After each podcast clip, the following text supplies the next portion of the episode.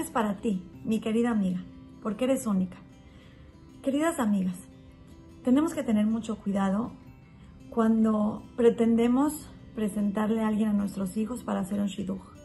Muchas veces, tristemente, la gente está en un mundo tan material que se fija en cosas tan vanas.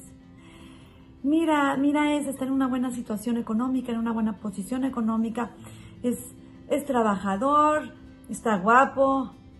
¿Dónde quedan todas las cosas valiosas? ¿En dónde queda sus cualidades? ¿En dónde queda su espiritualidad? Créanme, créanme que el dinero no da la felicidad. Créanme que el que el hombre sea trabajador tampoco trae la, la felicidad. Y por supuesto que esté guapo menos. Ninguna de las tres cosas son herramientas para traer la felicidad. Por supuesto que hay muchas cosas que en conjunto pueden traer felicidad, pero las tres que mencioné, que son muy básicas y muy notorias en muchas familias como para buscar el shidduch de su hija o lo mismo de su hijo, son así, así, sin ver el otro lado y darle una fuerza mucho mayor a lo que les estoy diciendo, son vanas. ¿Cuántos matrimonios están echados a perder? Porque no se fijaron, no se dieron cuenta, no buscaron qué cualidades habían detrás de ese hombre, no buscaron qué cualidades tenía su mujer. ¿De qué sirve que la mujer sea un cuero si no tiene recato? ¿De qué sirve que la mujer sea un cuero si le encanta estar coqueteando con hombres? ¿De qué sirve si la mujer, que la mujer sea un cuero si es malhumorada? Si no respeta a su esposo, si no tiene buenas bases, ¿de qué sirve? ¿De qué sirve que el Señor tenga dinero si es un, avaro, un codo y no le da nada a su esposa? Si es un machote y es enojón y trata mal a su esposa, ¿de qué sirve? Les repito, no quiere decir que no le tiene que gustar físicamente a la esposa.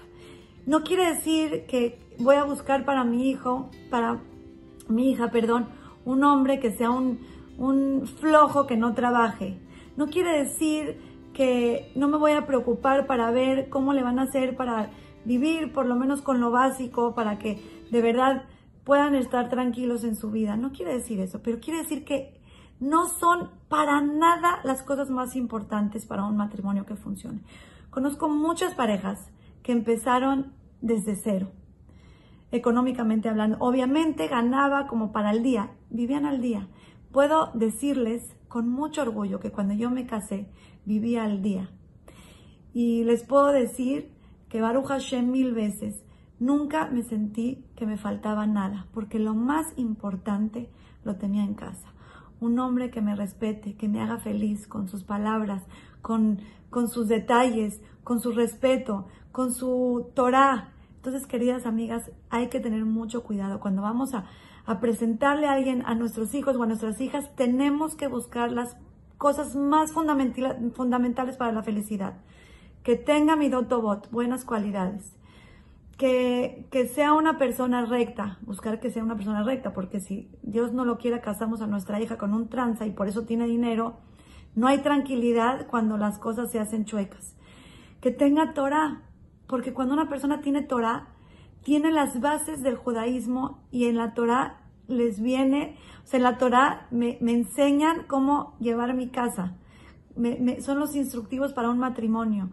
Que, ¿Qué les puedo decir? Conozco tantos casos de matrimonios fracasados que estaban seguros que iban a ser las más felices, que se casaron con el príncipe o se casaron con las princesas y después del matrimonio unos cuatro, cinco años, a veces hasta un año. A veces tengo un caso que en la misma luna de miel se dieron cuenta que no era el correcto. Queridas amigas, tenemos una responsabilidad enorme. No quiere decir que nos se van a casar nuestros hijos con los que nosotros escojamos, pero si vamos a empezar a presentarle gente a nuestros hijos o hijas, hagámoslo con cabeza, por favor. Queremos matrimonios que duren felices y con armonía 120 años. Las quiero mucho y les mando un beso.